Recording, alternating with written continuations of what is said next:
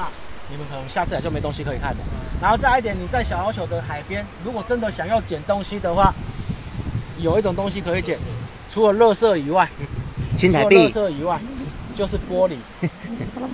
你们如果自己去海边看到漂亮的玻璃，它们刚碎掉的时候会很尖锐，但在海边当被海浪磨平磨平之后，它变得很漂亮，就很像琉璃的感觉一样。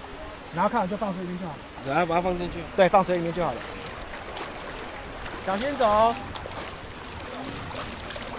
然后从前面开始呢，会到我们的地雷区，因为前面开始大概两步三步就会有几颗海胆在着脚边。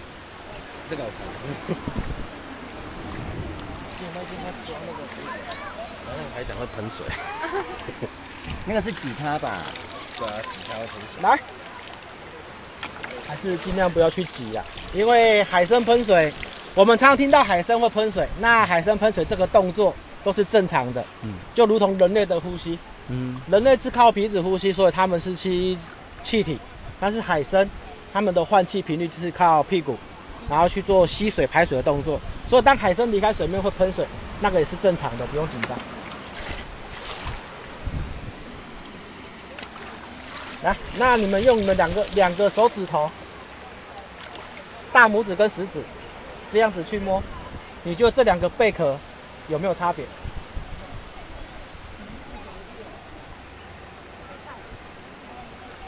好，觉得摸摸看有没有差别？比较滑嫩一点，好像有点。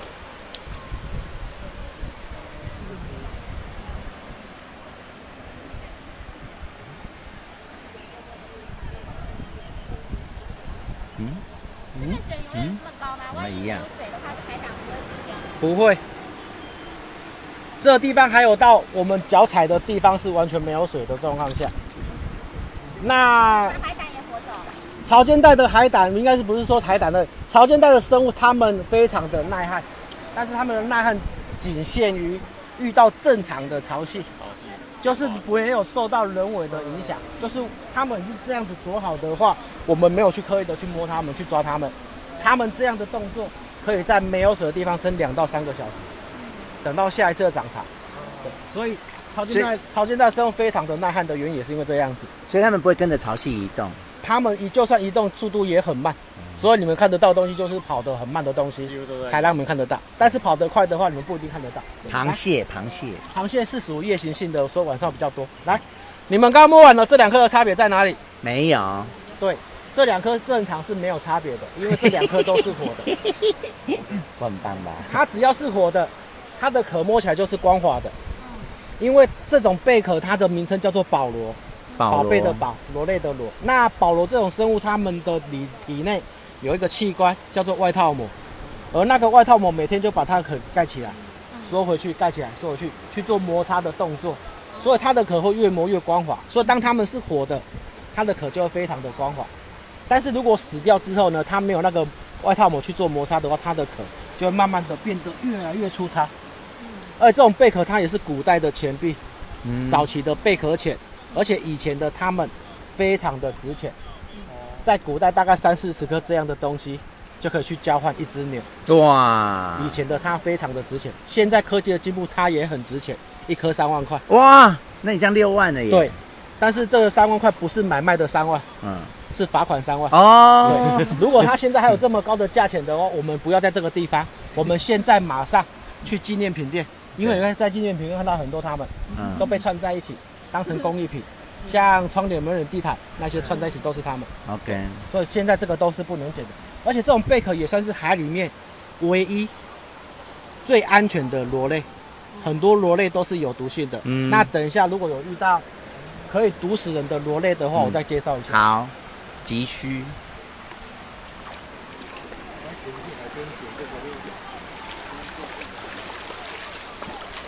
哇，好多海胆哦。来，再吃。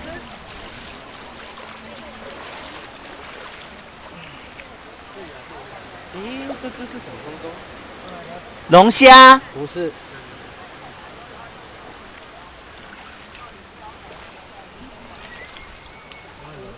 不是。这只动物呢，它没有毒，它没有毒，但是不要去摸它。来不起。撒尿虾。这样拍就好了，你们这样拍会比较好拍。小心哦，它没有毒，然后它外表很像濑尿虾，然后它又名螳螂虾。螳螂虾。而且这种动物呢，它虽然没有毒性，但是它的攻击性极强。如果当它遇到危险的话，它会先躲。那已经躲好之后，我们再去干扰它的话，它会反击。那被它反击一到的话，轻微者淤青，哎呦，严重者死亡，两针起跳。对，因为它的攻击性很大。而且一般像那种水族馆、水族箱会很少养这这类的动物，因为它们的力道可以打裂玻璃，哇，可以让玻璃漏水。都吃那个贝类。对对，因为你看它这么小一只，对不对？它可以打跟它一样大的螃蟹，甚至比它大的螃蟹三下，螃蟹就挂了。哎呦，对，然后你仔细听哦，它的声音有多强，它的力道有多大？有听到了吗？那是什么声音？它攻击的声音。它的头部底下有类似两只螳螂犬的类似，嗯、那被它打到，就是轻微者就是淤青。那如果如果如果里面的针有画出来的话，就是两针起跳。消炎针哦，解毒针。没有缝两针哦，缝两针哦。它就像两根刀子跨过的感觉哦。它跑到洞里面了，跑到这个洞里面。那你们晚上来导览就不小心踩到它就被攻击了、啊？基本上。晚上看到它的机会不大啦，而且晚上我们也不太会带夜间潮间带，因为第一点很危险，因为我们白天再走，你就觉得不好走，何况是晚上。嗯、所以上次来就是夜间的，所以基本上晚上我会很少带潮间带。嗯，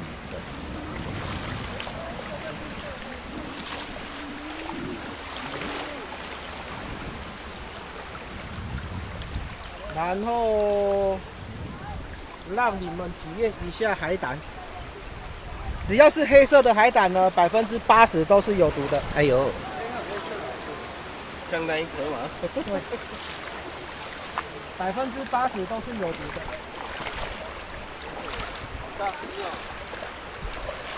所以如果赤脚走踩到就中毒了，对不对？对。哎呦，那你还摸它哎哈。然后我们往后站，我们到后面比较紧的地方去做介绍，就好了。这里又海胆还有很多动作很快，来我们往后走，来我们往后走，尽量走到后面平的地方，比较没有生物的位置。因为以这样的走路方式，这些海胆很可怜。好，这里应该就比较好一些。来这里，小心哦。刚刚有提到说，只要是黑色的海胆，百分之八十都是有毒的。那这颗海胆它没有毒，所以我敢拿。然后等一下我会教你们怎么分辨有毒跟没有毒的海胆，怎么去做差别。然后等一下我会把海胆放到水里面，然后你们仔细看它在水中的颜色是什么颜色，然后让它照个阳光。你们往这边靠一下。等一下，来，你们看它在水中是什么颜色？黑色。你确定？绿色，绿色，墨绿，墨绿色。黑色海胆在水中的颜色会有两种，一种是墨绿色的光泽，然后第二种呢是所谓蓝色的光泽。那当你在水中看到绿色光泽的黑色海胆，它的毒性是多大？零，五十趴。哎呦，因为有一种绿色海胆，虽然那看起来它是绿色的，但它的底部会有微微的蓝光。那当你看到黑色海胆在水中呈现蓝色的光，不用想太多，它就是有毒的。只要是蓝色的，就是有毒的颜色。然后还有一点，那个不是。然后第二点的状况下就是，来可以围起来没关系，可以挡它，可以挡起来，可以把它挡起来。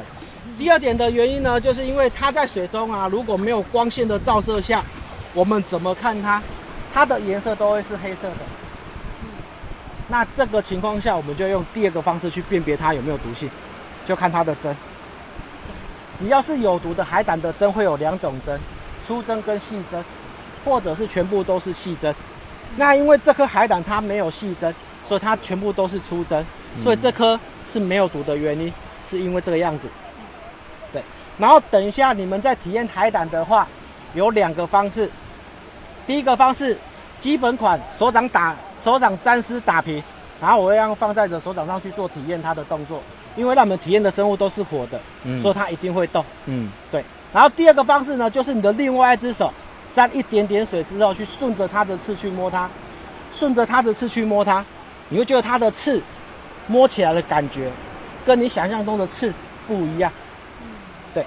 那如果要体验的话，来吧，手伸出来吧，沾湿，放心中打平就好了。哎呦，它在动哎。然后拍照呢？欢迎你们拍照，但是拍照有一个重点，不要只拍一个手掌跟一颗海胆，因为这样回去不知道这只手是谁的人的手。对，如果要拍的话，连人都拍进去，才有来体验的感觉。痒痒的呢。好，放了。哎呦，痒痒的哎。来，你要刷单丝哎。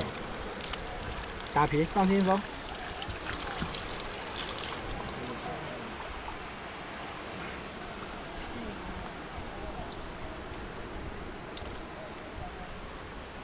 跟你想的一样吗？不太一样，比较粗糙一点。而且你在摸海胆的刺的时候，它会去夹住你的手，那个也是正常的，不用紧张。粗糙粗糙的，哦，不是光滑的。有没有痒痒的？有一点。有哈。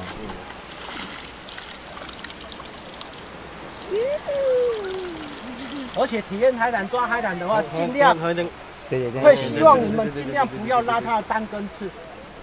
因为拉单根刺虽然对人类来讲很安全，但是它有可能因为你的拉单根刺这个动作，很容易把它的刺给拔掉，很容易把它的刺给拔掉。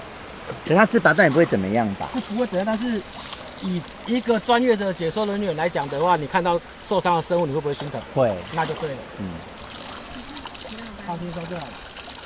而且这种海胆最大颗可以到多大颗？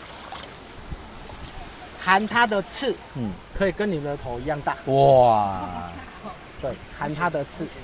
哎、欸，一般你们浮潜看到的不会是它，但是浮潜看到的它本体会比较小，刺会比较长。那个基本上都是魔鬼海胆居多。对。那个那个海胆怎么没有？啊？怎么没有？不吃它的原因有两个，第一个是保育嘛，第二个就是不好吃。哦。那你觉得是哪一个？不好吃。我觉得是不好吃。那你觉得是哪一个？那就对了。而且现在来讲也不能吃了啦，因为海水，因为不是因为小琉球现在已经被列为自然生物、自然人文生态景观区，所以它算是一个国家的东西了。对，都不能捡，就是不能乱捡。但是你会看到一些小琉球的居民，他们会去做一些捕食、捡柴的动作，我们不太会去制止他们，因为以前的小琉球就是靠这片海去做成长长大的，那我们不能剥夺那些老人家的。习惯或者是兴趣之类的啦。对，这一个是什么？这一坨很漂亮，这个是藻类。藻类哦。对，它就叫团扇藻。团扇藻很漂亮。哎，帮我拍团扇藻，拜托。我想要那个团扇藻，我觉得很好看。那我还要我还要那三颗。拍那边就好了，那边不是就有一颗？哦，团扇藻。哦有哎哈。我有四颗。对，我我我要那四颗那个，你说那叫什么螺？古代的钱？宝螺。宝螺，宝螺。我要保罗，我还要团扇藻。点菜。对呀、啊。然后一般如果我们真的在海里面呢、啊，不小心被海胆刺到的话呢，知道怎么处理吗？小便。小便是古早疗古早疗法，现在的话可以不用再小便了，没关系。现在的古早疗法呢，你可以去泡热水，嗯，热它可以减缓疼痛感。这个，但是有一点，但是有一点，海胆的刺如果真的不小心刺到你的身体里面的话，千万不要去挖，不要去想要把它拔出来，因为基本上你是拔不出来的。你说刺啊？对，因为它的刺会非常的脆弱，就像铅笔芯一样，会很容易断，会很容易断。好好看哈、哦，你有两颗会很容易断，而且它的刺就很像铅笔芯一样，而且你们刚刚如果去摸过它的针的话，它的刺呢会有点像倒钩的感觉，所以如果真的不小心被海胆刺到的话，只要两个礼拜，你就习惯了。嗯，对，因为两个礼拜后这些针就会被我们给代谢掉，嗯，会在我们的身体里面被我们吸收掉。所以两个礼拜你就好了，而且针你不用去理它，没关系。是它生出来的那个。不是，就是不管你是踩到哪种针啊，这样踩到这么粗的针，也有可能被你踩进去啊。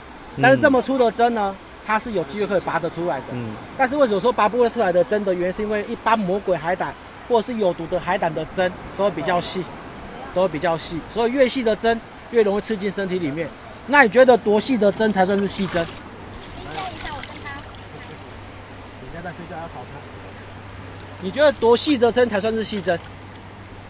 像缝缝针、缝衣服的针。对，像缝衣服的针，或者是跟你们头发一样的细。哦，那就是。因为越细的针，它会越一整撮，所以踩到的话就是一整撮进去的。嗯。那一进去之后，它是整撮断在的身体里面。那两个方式，第一个就是不要理它两个礼拜。嗯。第二个方式就是去开刀把针拿出来。哎呦。那开刀拿出来可能会痛比两个礼拜还要久。对啊。对，所以基本上是不要理它，冷痛两个礼拜你就好了。对，这个。大哥，请教这个也是团扇藻吗？这个不是，那叫网鱼藻。网鱼藻。网鱼，网鱼，它就像一个网子一样，很漂亮。来，我们再往前走，小心走。什么东西不错？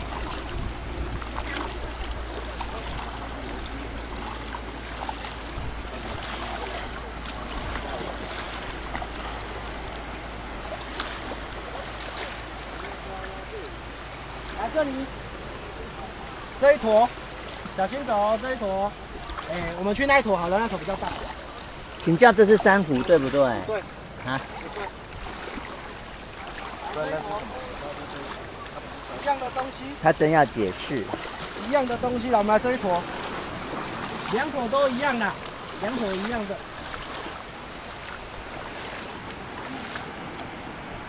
来这个。这种生物呢，它是一栋建筑物。它是一栋建筑物，而这种建筑物里面本来会住谁？对，它会住小丑鱼，所以这种东西叫做海葵。海葵。对，它就叫海葵。那我们知道呢，海葵它是有毒的生物。知道海葵的毒性来自于哪里吗？绒毛。来自于上面一根一根的，类似触手。然后它那触手上面会有所谓的刺刺包，跟水母一样的毒性，所以等一下呢，你们在体验它的方式呢，只能用你的手掌或是手指头去碰，千万不要用手背去碰，因为它的毒性会打进刺刺，哎，它的刺刺包会打进毛细孔里面。嗯，那因为我们手掌比较粗，没有毛细孔，所以可以用你的手掌去做体验的原因，是因为这样子。然后啊，你们在摸它的时候呢，它会去吸住你的手。嗯。是正常的，不用紧张。那如果你觉得被它吸完，觉得手会不舒服的话，再随便洗洗搓一搓，基本上就 OK 了。那你们可以体验看看。它会在海海面上移动吗？还是不会？它就直接停在对。就用手这样子摸就好了。对。手掌。手掌都可以。跟上次我们用那个一样吗？嗯。但是它会整个吸住。你先，你先。那我就不客气了。哎呦喂，哎呦喂，哎呦，还没碰到，好害怕。哎呦，有在吸耶，而且是认真的吸。他吸是正常的，原因是因为他在吸的这个动作，不会痛。他在吸的这个动作是他们在攻击的动作，就是他们在打刺刺包的动作。快点，值得一试，不会痛，只是会有吸的感觉而已。等于是，等于是你们去拿所谓的魔鬼毡被粘起来的感觉而已啦。有点类似你在摸那个海，摸到那个是那个，是那个感觉吗？我我不知道。你有摸一个，然后会吸，很吸哈，有没有很吸？快点，露露，露露，快点。你摸吗？是上次那个吗？不会痛啊，不会痒的，不会痛，只是有被吸这样子，而且是很多人在吸同时。有没有？有没有？有。有哈。有是怎样？好可爱。然后啊，这种东西叫做海葵，但是海葵我们知道海葵。的附近一定会有小丑鱼跟它做共生嘛？对。但这个地方看不到小丑鱼的原因，是因为这里的水，它会因为涨退潮的关系，所以小丑它没有办法在这里做生长生存，所以你只能看到海葵，却看不到小丑鱼的原因。它吸过的地方咕溜咕溜的。哎，对耶，会咕溜咕溜。然后你洗洗就好了。然后 记得被吸完的地方，不要直接去摸毛细孔的位置哦，还是会有毒素，还是怕会跑进去，那再洗干净一点。然后像这种生物，像这种生物的话，它是海葵嘛，那海葵这个地方看不到小丑鱼的原因，也是因为这个地方的水，它会因为涨退潮的关系，所以看不到小丑在这个地方做生存。那如果这个海葵移到深海底下的话呢，你们就有机会去看到附近会有小丑鱼。所以，如果你们有机会再去做所谓的浮潜深潜的话，教练如果带我们经过的地方，你们有发现海葵跟小丑鱼两者同时出现的时候，你可以请教练帮我们做一件事情：拍照。对，怎么拍？请教练下潜下去，在海葵的正前方架着相机，小丑鱼它会自己看镜头。嗯，真假？真的，知道为什么吗？保护。第一，你说保护不能说错，但是因为当小丑遇到危险紧急的状况下，它会躲在海葵里面，当去寻求他们的保护没有错。嗯。然后第二点，它躲进去之后，它会露出半个身体对外做警戒也好，或是对外有好奇心也好。所以当你拍照的同时，你就看到一片海葵上面躺着半只小丑鱼。嗯。如果再不相信的话，等一下有时间，手机拿起来去找 Google 大神。去找照片，百分之八十，你都可以看到一片海葵上面躺着半只小丑鱼，看着镜头的样子，嗯，就这个原因。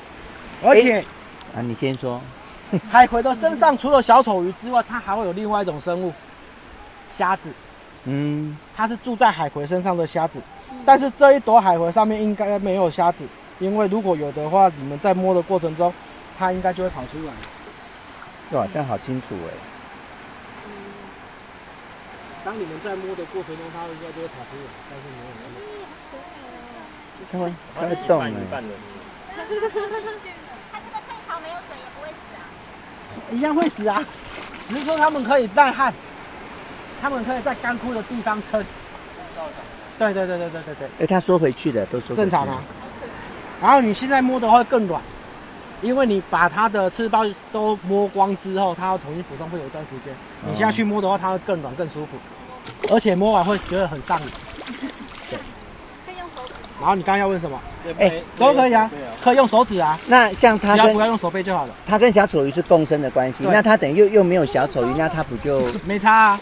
小丑鱼依赖在身，他依赖在他身上。那他依赖小丑鱼的什么？他没有依赖小丑鱼啊。哦，是小丑鱼依赖它。对对对对啊，我们都讲共生嘛，但是基本上因为。小丑鱼的身体，小丑鱼不会怕海葵的原因，是因为小丑鱼的身体上会有一个黏膜，嗯，那个黏膜它可以防止刺丝胞的攻击，所以它也不怕水母。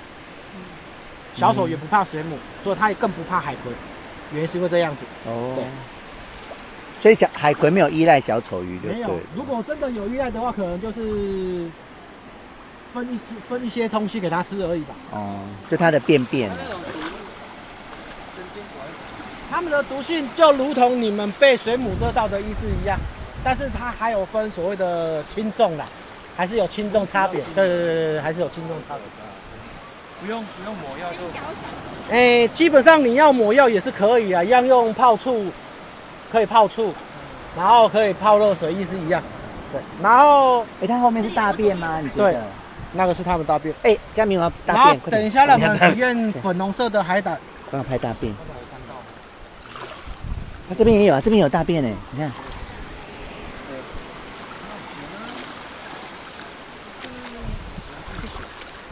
来，因为它比较小颗，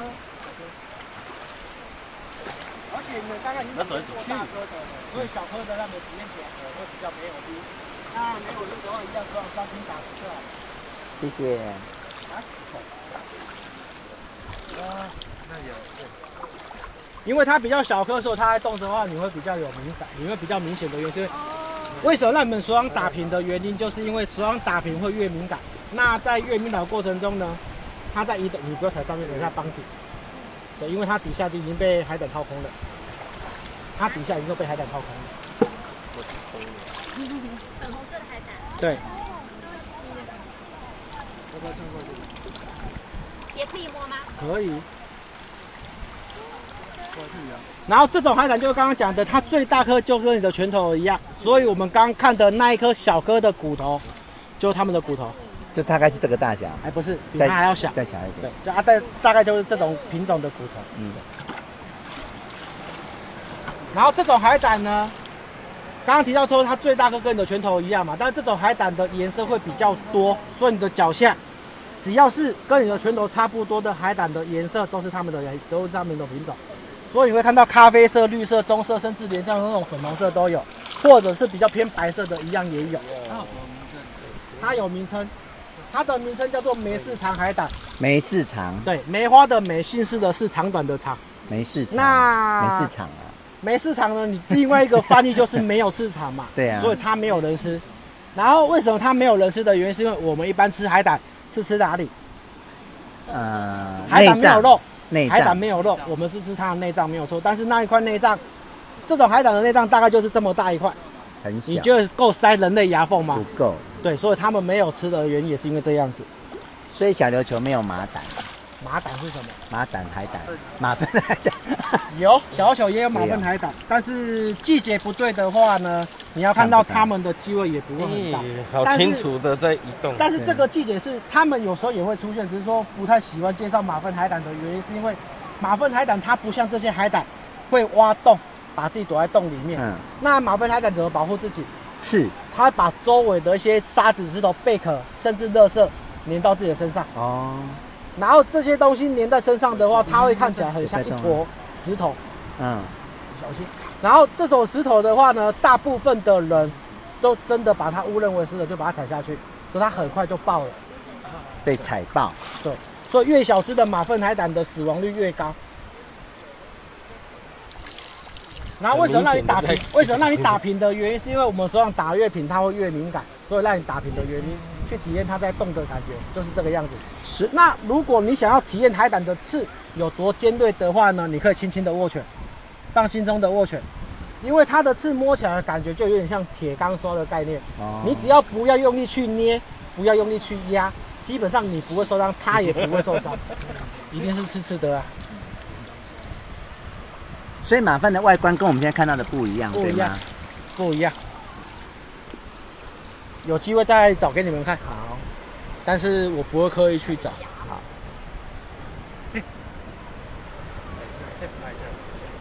而且现在它还在退潮，所以看到后面的珊瑚礁都露出来了。而且这个地方如果涨潮涨到最高点的话，人下来的高度就是腰部到胸部左右。哦。那如果是这样的高度的话呢，海龟就会进来吃饭了。哦。海龟不是吃海草吗？一般的人。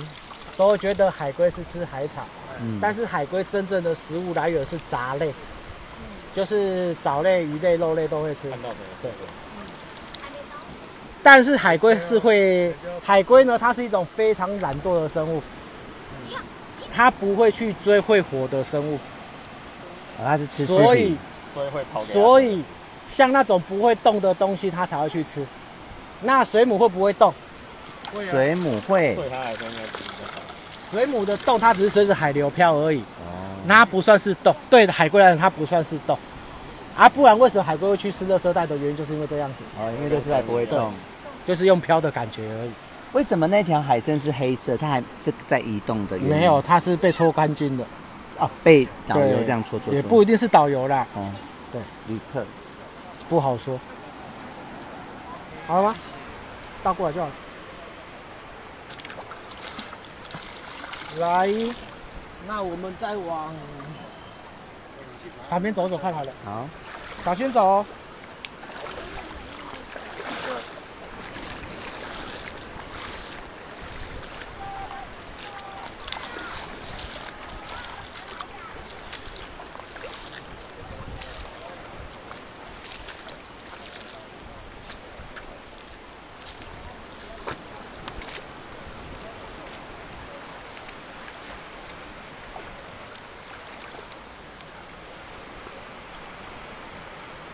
这里好多那个阳燧足，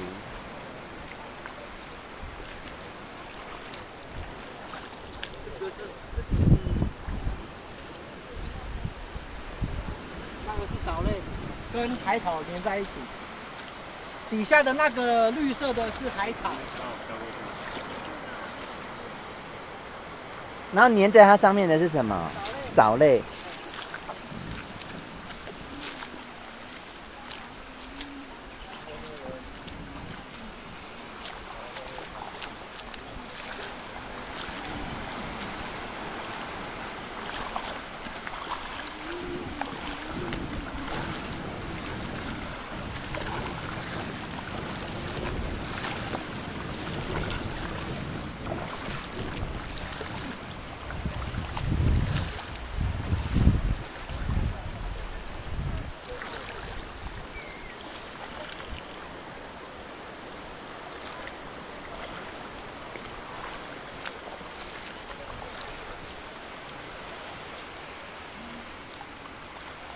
啊，你们看这一只海参怎么吃饭，知道吗？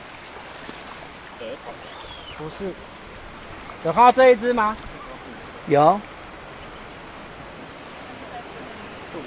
海参海参怎么吃饭？就是用它前面的嘴巴前面的触手，然后在海底下，像手一样，对，像手一样，然后粘着附近的一些沙子进来，然后去做食用动作。所以它会粘很多沙子进来，然后把需要的沙子去做一个吸收之后，再把不需要的沙子，等于是干净的沙子排出去。所以它排出来的大便槽一颗一颗的沙子的原因，就是因为这个样子。最干净的沙子。对，而且海参。海参的生长方式，海参的繁殖方式有两个，一个叫有性生殖，然后第二个叫做无性生殖。那有性生殖就是正常的在水中排放精子卵子去做结合，那无性生殖怎么结合呢？自己分两半。对，怎么分？中间。没有，它不会在中间分，因为在中间分的话，在中间分的话，它会对自己的影响很大，因为它会把自己的总长分三等份。前半段叫一等份，头部的地方叫一等份，嗯、然后身体到屁股这两等份，然后在三分之一处去用旋转的方式自己扭断，扭成两只。像我们用扭毛巾扭到底，是不是会很紧？对。然后它会再继续扭，越扭越细，然后细到像一条丝一样，然后拉拉成两只。嗯。那刚分两只的海参，一只有头，一只没有头。对吧？对，没有头的那个地方是不是它有身体？所以它会利用身上剩余的养分，去把它的嘴巴给长回来。然后头部的话呢，它就努力的去吃东西，嗯，把它屁股给长回来。对，所以你只要看到一小颗的那个，几乎都是分裂回来的，就像那一只一样，那一只黑色的那一只一样。这个吗？后面那一只？这个？对对对，比较小颗的。你觉得看起来比较小颗的，几乎都是分裂出来的。它自己分裂，会不会会不会被踩到，然后它就自己长出来？不会，你踩不断它的。所以他说高兴分就分呢，哈。没有，他们会看水质。哦，适合的话。对，但是像这种海参，如果全部都是靠分裂出来的话，像那种靠分裂出来的话，基本上对。附近的海参也不是好处，也不是好事啊。为什么？因为如果同因为同一个基因分成两只的话，它们基因还是一样。哦。如果一只一只得病的话，全部还是会一起得病。就近体繁殖的概念。对对对对对。所以分裂不见得是好事啊。这里有一只刚才那个豆虾。虾蛄吧。对啊，虾蛄。它不会打海参的，海参不是它的菜。来，我们慢慢往上走。正好还有个东西可以给你看。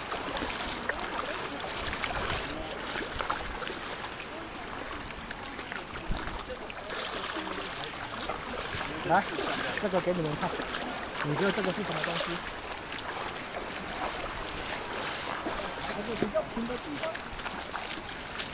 哇，这里好多羊对子。没关系啊，满地都是，没关系。来。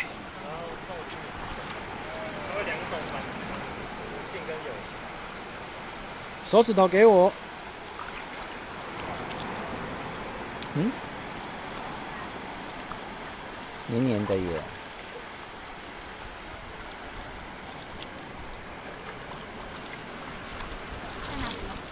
你觉得它是什么东西？口水。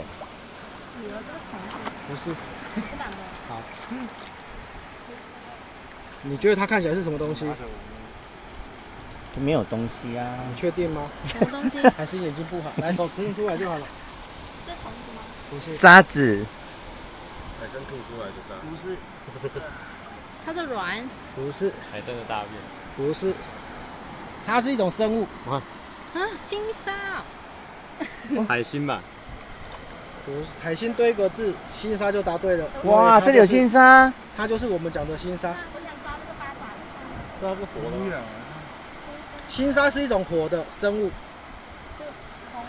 星沙的本名叫什么？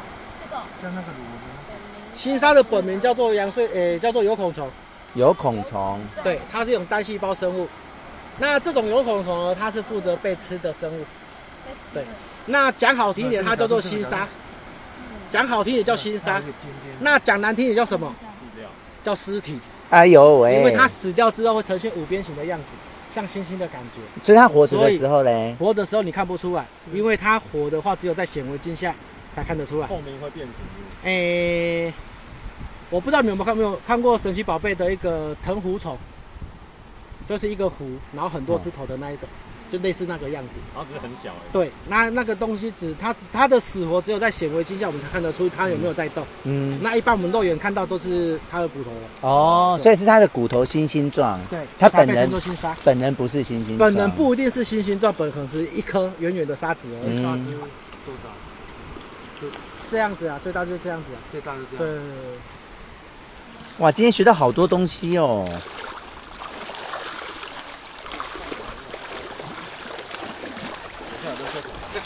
有啦，我们自己带啊，自己带在身上。你会停一下。好。那个下面这个一个洞一个洞，这个都是海胆挖的。对。它用什么东西挖？他们会去制造出一种酸性物质，然后去做分解动作。因为珊瑚礁啊，主要成分它是所谓的碳酸钙。呃。那碳酸钙的话，它很怕酸。所以它会去做侵蚀，所以它就是对，一直一直进，对，一直进。这个是死掉海胆的针吗？可以这样子说啊？它会杀掉活活珊瑚？有可能，因为它专吃珊瑚里面的珊瑚虫嘛，它会吃藻类，也会吃珊瑚虫嘛，因为它是这样挖进去的嘛。难怪我看那个洞都一败一败的。对，因为他们这些洞都他们自己去挖的，所以海胆会非常的会挖洞。对啊，然后那个这些海胆很会挖洞。那现在保育珊瑚不是应该大杀海胆吗？这样讲起来，如果你真还没有，那给我们玩。海参啊，我不不太喜欢把海参拿起来。对。然后像海胆，如果你真的把现在目前这么多海胆把它大量杀死的话，珊瑚礁，它会变得很脆弱。因为目前的洞里面都会塞海胆，所以它帮忙巩固珊瑚礁。哦。那当你把这些海胆真的清空之后，它的洞。可以，虽然可以让小鱼躲藏，对，但这个洞会很脆弱，经不起台风的拍打。然后为什么不喜欢把海参拿起来让游客体验的原因，是因为海参你离开水面的话，有些游客他们很喜欢把海参当成阿拉丁神灯在搓。我用压的让它喷水。喷水是其次，因为就算你不压它也会喷水。那你去搓的话，它的沙子会很容易搓光。嗯。而且海参，哦，对，海参的表面上是有毒性的。哎呦，海参的表面是有毒的。来。往上走吧。你好想这里，这个是死掉的那个海胆的那个针吗？也不一定是死掉，就断掉而已。对，可能是断掉的针，不一定是死掉的。他的意思是说，这边这么多集中的针，所以代表不一定，有可能是人为的，因为没看到东西都不敢跑走。小心，小心，小心，小心！你快踩到海参喽！嗯，哇，这只好大只哈！对啊，这只好大只啊！往上走喽！这是多细啊！以前在看涨潮的阳燧鱼就像这个样子，哦，会翻过来。对，它的脚会翻上来，然后直接抓水面上。一样躲在里面，但是脚会翻过来。对对对对对对。所以是不是代表要涨潮了？没有啊。哦。只是它就现在还有东西吃而已。因为现在还在退潮啊。嗯。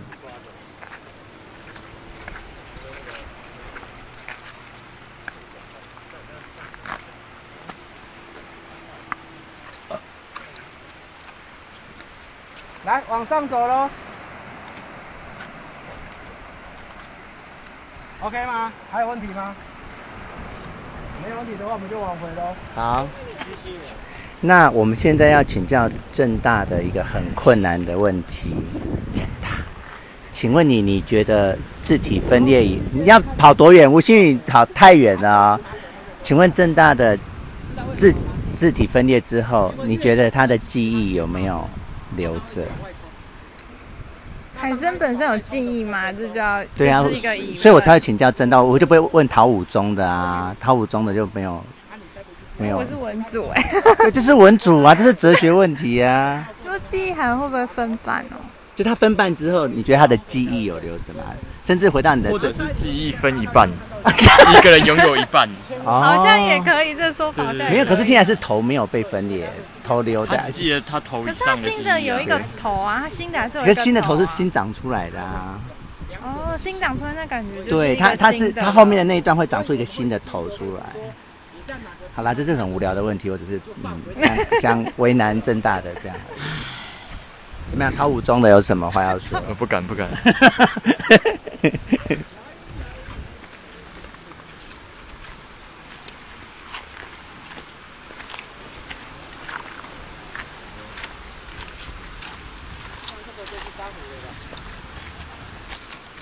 这种都是珊瑚。那珊瑚，如果我们想要认识珊瑚的话，如果我们想要认识珊瑚的话，珊瑚有一个方式，可以很可以很好的让我们去了解珊瑚的构造。你只要把这一块想象成一栋透天厝，或者是一栋公寓，嗯、那公寓一定会有所谓的房东。有。那房东他会把房子租给房客。嗯。他们的构造就是这个样子。所以珊瑚我们会算一株，没有没有再算一只一颗的。都是一株珊瑚，然后一株珊瑚上面会有很多的珊瑚虫，嗯，然后珊瑚虫上面会有共生藻，珊瑚虫就是房东的角色，嗯，共生藻就是房客的角色，嗯，所以房客他要缴房租给房东嘛，嗯，所以珊瑚虫，哎，共生藻它就跟阳光行光合作用，嗯，制造养分给珊瑚虫，然后珊瑚虫有了钱，房东有了钱，他就开始继续盖房子，就会变得越来越大，但是你们会有一个状况下会常听到说珊瑚白化，嗯，珊瑚白化的这个过程中。不是珊瑚死掉，是珊瑚他们在给我们一个警讯，说目前的水温、水质变了过高，或者是温度，为水的温度过高，或者是水质变了。上面的房客，所谓的共生藻，它已经离开了，但是珊瑚虫它还在珊瑚上面。哦，所以那些彩色的是那个藻的颜色哦。对。然后还有一点就是，有学到吗？那些东西，如果水质改善之后，那些共生藻还是有机会回来的。嗯、还是有机会回来的啊！如果一直不改善的话，珊瑚像一样会死掉。嗯、因为只是说，如果刚只有共生藻离开，珊瑚虫它还是可以自己去做工作，嗯、只是它捕食的方式就没有人家提供养分这么的快。嗯、它可以自己吃，只是说速度没有那么快而已。因为它颜色是藻类。为为什么别种颜色的珊瑚？它就是共生藻的颜色。啊，像那种红珊瑚，它也死掉了。啊，有些它们本身的颜色就是像蓝珊瑚，它本身的骨头就是蓝色的。哦。对，啊，有些是本身骨头就是那种颜色的。但是你们会在水族馆、水族箱看到的颜色，嗯，会特别的五颜六色。嗯。然后它会在一个身上，他们会在水里面打一种灯光，叫做蓝灯。嗯，那更明显。蓝灯打下去之后，不管是珊瑚也好，海葵也好，它们都变成五颜六色。知道为什么吗？荧光，荧光反应。对，它。他们的体内有个东西叫做荧光蛋白，嗯、所以会有荧光色的感觉，对，就如同我们穿白衣服，在白在蓝色的灯光下，它白衣服会变得很亮，颜色一样。还有牙齿，牙齿。来，往上走喽，是不是？我觉得我有一丝丝的机会会过呢，有没有大作弊耶我？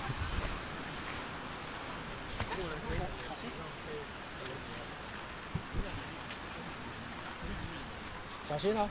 所以行程结束了吗？那我要问你一个问题：身为琉球当地人，你有什么感觉？没有感觉，没有感觉，就很自然。有没有有没有自己一个？你在小琉球要有什么感觉？就比较特别啊，没有吗？所以你出去外面，人家说你都有两块小琉球的人。对啊，啊，没有系统陌生啊那俩。哦，所以你本身不太会不太会去推啦。但是你如果真的硬要讲的话，我的老师有跟我讲过一句话，就是。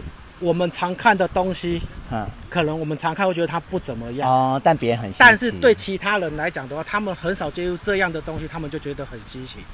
对啊，如同我们常看的壁虎、蟑螂、蜥蜴这些东西，嗯，可能你在乡村野外你很常看到这种东西，对，然后就不以为然，对。但是在有些都市里面，你会很少见到这样的生物。但是有些生物，他们都是印象中就觉得他们很恐怖、很可怕，嗯，你们就不会想去了解它。像蟑螂这种这类型的动物。只要是大部分的都市人听到都不喜欢，对。但是有时候蟑螂它是一个很好的分解者啊。哦，那个尸体或是垃圾。对，它是一个很好的分解者，嗯、而且蟑螂的存活率也很高。嗯，对。但是我觉得有一点，至少是我觉得你很想要保护小琉球这个地方。至少我们可以做到我们能做的东西嘛，那大家可以一起维护是最好的。嗯。就如同昨天讲的，如果你带人数多的话，或不听的就是不听嘛。啊，你再怎么宣导，后面还是听不到、啊。对。按像这种带少少的人，大家都围着你的话，你在讲什么，他们也不会，他们不会乱跑啊。对对对。谢谢你。你要做什么记录啊？这是播客，你知道播客吗？知道。知道吗？不知道。好，我可以传给你。哎。饮料。